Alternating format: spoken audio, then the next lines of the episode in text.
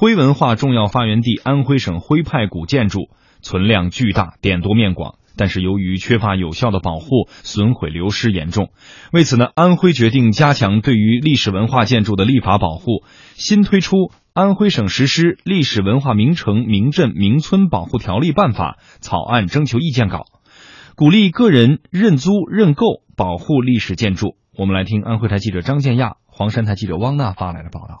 征求意见稿中明确规定，城市、县人民政府鼓励有能力的单位或者个人采用认保、认养、认租、认购等方式参与历史建筑的原址保护。而作为全国七大古民居建筑群之一的徽州古民居集中地，黄山市已经率先在这些方面做出了探索。黄山市至今拥有古民居六千四百六十二处，其中列为各级文保单位的仅一千一百余处。二零一四年，黄山市出台了《黄山市古民居原地保护利用产权转让管理暂行办法》，并于当年十月一号率先在全省实施《古民居原地保护利用产权管理办法》。这与安徽省实施《历史文化名城、名镇、名村保护条例办法》草案征求意见稿中鼓励个人认租认购保护历史建筑不谋而合。一线作为黄山市古民居产权流转试点县，在初期就制定出台了一线古民居流转原地保护利用试点实施方案暂行和工作流程图。一线县委常委、副县长姚小俊在摸排登记的基础上，积极发动购买户报名登记。采取面对面的方式，对首批申报参与试点的二十八户三十八幢古民居进行审核把关，确保试点古民居产权清晰。及时总结啊，推广我们挂牌出让、国有公司收储啊、统一集体组织租赁之间的流转租赁，以及国有文物建筑委托管理、一笔签保、认租认保等等这些模式。征求意见稿中也提出，鼓励历史建筑按照原有使用功能进行保护利用，发展文化创意产业、地方文化研究等的场所。今年一月份，作为黄山市唯一的一个古民居流转平台，江南林交所将黄山市三十四套古民居放在平台上交易，目前已经成交了十六套。江南林业产权交易所副总经理王旭：上海、广东、浙江、北京啊，主要是这么几个地方，百分之六十是做客栈吧。百分之三十做这些呃其他的业态，就是经营的，那百分之十自住，住养老的。在今年的四月份，江南林交所与一线政府达成协议，投入一个亿，前期投入两千万，分五期完成，引导产业向多元化方向发展。王旭，我们跟这个一线政府啊，成立了一个黄山市乃至全国的第一个叫古民居流转基金，就是说我们大概拿一个亿出来，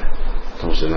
以我们为主。啊，这个地方政府配套，我们叫三个一批嘛，就是我来流转一批，收储一批，修缮一批。王旭告诉记者，今年江南林交所的工作重点还在于尝试将古构件放到阿里巴巴的平台上进行交易，利用阿里巴巴现有的广大受众群，吸引更多的民间资本参与保护。我们是今年的五月份跟阿里签了合作协议，那么今年的五月底呢，在阿里上流转了七宗这个茶园。那么这块反响还不错，他们对我们这个古民居资源很感兴趣。我们今年也是想把这个古物件当做我们一个重要的工作，把这些散落在民间的这些精品，鼓励他们在我们这个平台进行交易。真正好的这个一定的文物和这个历史价值的，那么我们江南交所也可以进行收储。据了解，安徽省实施《历史文化名城、名镇、名村保护条例办法》草案征求意见稿中，也明确了申报历史建筑的条件，并明确规定改扩建不得有损建筑传统风貌。黄山市文化委总工胡荣孙告诉记者，黄山市也制定了一些方案来规范这些购买业主的保护行为。这个政府的话是有一系列的措施的，他要前期呢进行了文物部门呢签订一些协议，特别是一些保护的一些措施，还有一些方案来在审定在保护的话，它的维修方案、它的利用方案，还有它的一些禁止的，不能让它自己的话什么撤除啊，还不能让它迁移到外地啊等等一些措施。即日起至十月二十二日，征求意见稿全文向社会公布，公开征求公众意见。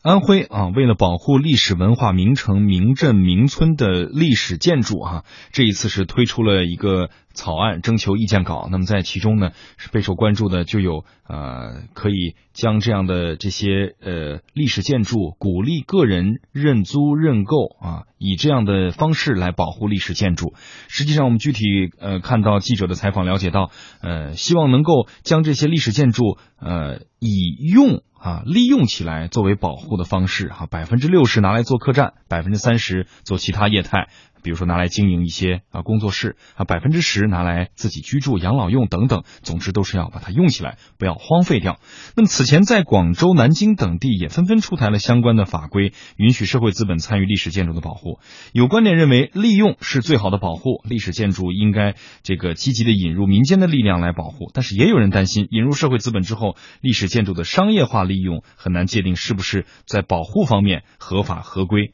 嗯，对此二位是怎么看呢？哎，首先我觉得对于，呃，这样的一个呃，整个的这呃安徽出台的这样一个历史文化名城、名镇、名村保护条例来说，其实是一个很好的一个新的探索。但是我觉得关键不在于说我们是不是有这样的一个保护条例去探索这样的一个民间资本来进入、个人来认租认购来保护，而是后续你怎么监督？嗯。你你如果说呃我认购了这这一栋，比如说这个古宅哈，那我是不是想干嘛就能干嘛？你后续如果说你是卖了这个民宅了，这个民宅可能还还还还有很多地方可能还够不上，就是这个呃什么省级文物啊或者国家级文物啊什么的。那么像这样的，比如说市级文物，或者甚至有时候它只是历史比较悠久的这样的一些呃这个呃民宅的话，那你你怎么样通过说？呃，个人的认购来保护它。如果说一旦，比如说我我我花钱买了，是不是我在里头可以什么地方可以改动，什么地方不能改动？那如果一旦我违反了规则，有没有一个持续的监督的机制？谁来管这事儿？一年有人管，两年有人管，那十年以后还有人管吗？那人家说了，这是我的私有财产，你根本连进的门都不让你进，那么他有没有执法权呢？我觉得这都是一个需要一系列的配套的这个执法措施的，而不是说单单的说我们，如果我们单单只出这么一个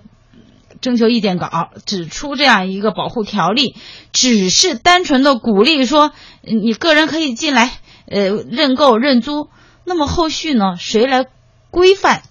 谁来来保障这些古建筑的这个后续的权益呢？嗯，我觉得这些东西后续如果说。只有这么孤立的一个征求意见稿，只有孤立的这样一个条例的话，后续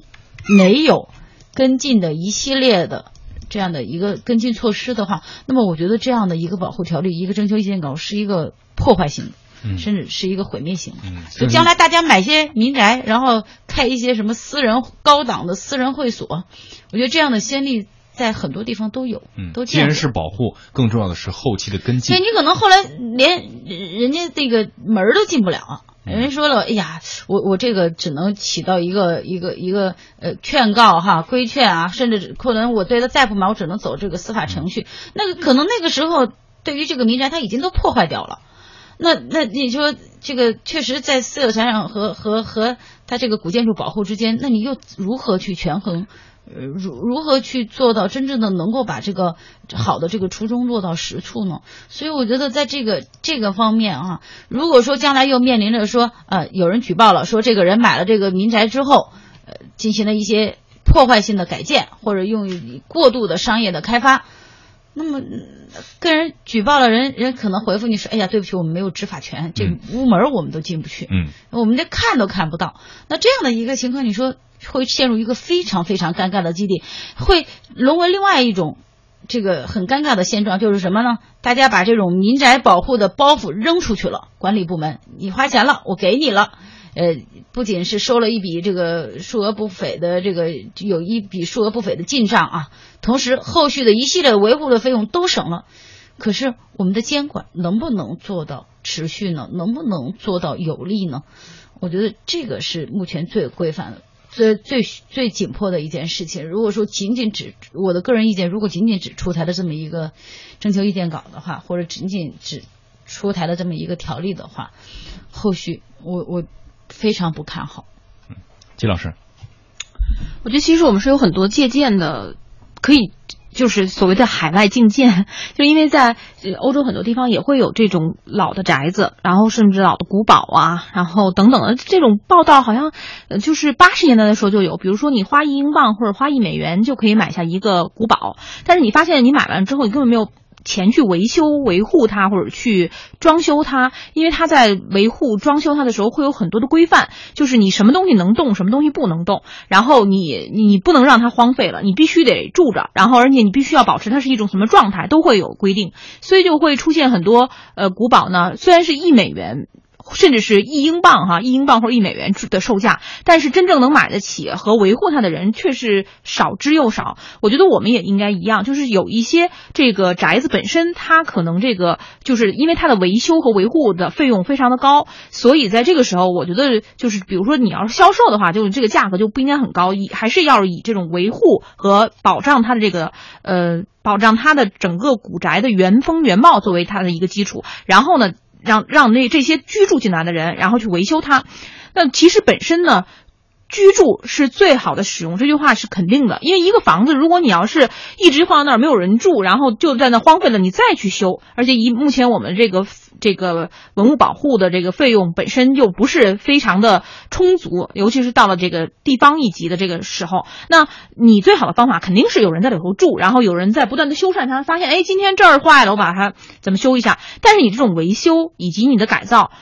都不能谈改造，就是你这种维修和维护一定要有一个标准。你有这个标准，怎么什么东西能够拆，什么东西不能拆？你维修需要达到一个什么样的标准？那在这个时候，如果你还希望把它卖出一个高价，那肯定是不可能的。嗯，我觉得关键还是说，后续你是你看你你所说的，比如说古堡以后它是有标准的，就你什么地方不能，而且而且是有一个强力来促使你来遵守它这个规则。一般人他不敢太动这个古堡，是吧？嗯，不敢私自动，你必须得去。那如果说没有这一系列的规矩的话，你还以低价去卖出，你会觉得不？我的意思就肯定不是这样的。我的意思就是说，你需要有一个非常详尽的一个合同，人告诉你你得完成成什么样，你才才能够那什么。然后同时是低价卖出，就是两件事情要在一起。看似花很便宜的价格买的是古堡，其实在这个合同里面，更多的是对于这个古堡呃古堡维护的条例和约定。这个约定其实是你的责任。去维护和居住这个，就是实际上真正你想想居住在这个里头，或者说你想维护它，其实它的成本是相当高的，比咱们买房子，我觉得应该是不差的。嗯，所以这个认租和认购哈，将这个古的建筑哈，嗯，出租或者是出售之后，是不是能够有足够的执行力来对于这些已经出租和出购的呃历史建筑进行呃监督啊，包括管理。嗯，或者说有没有能力进行监督和管理，这是后续需要考量的。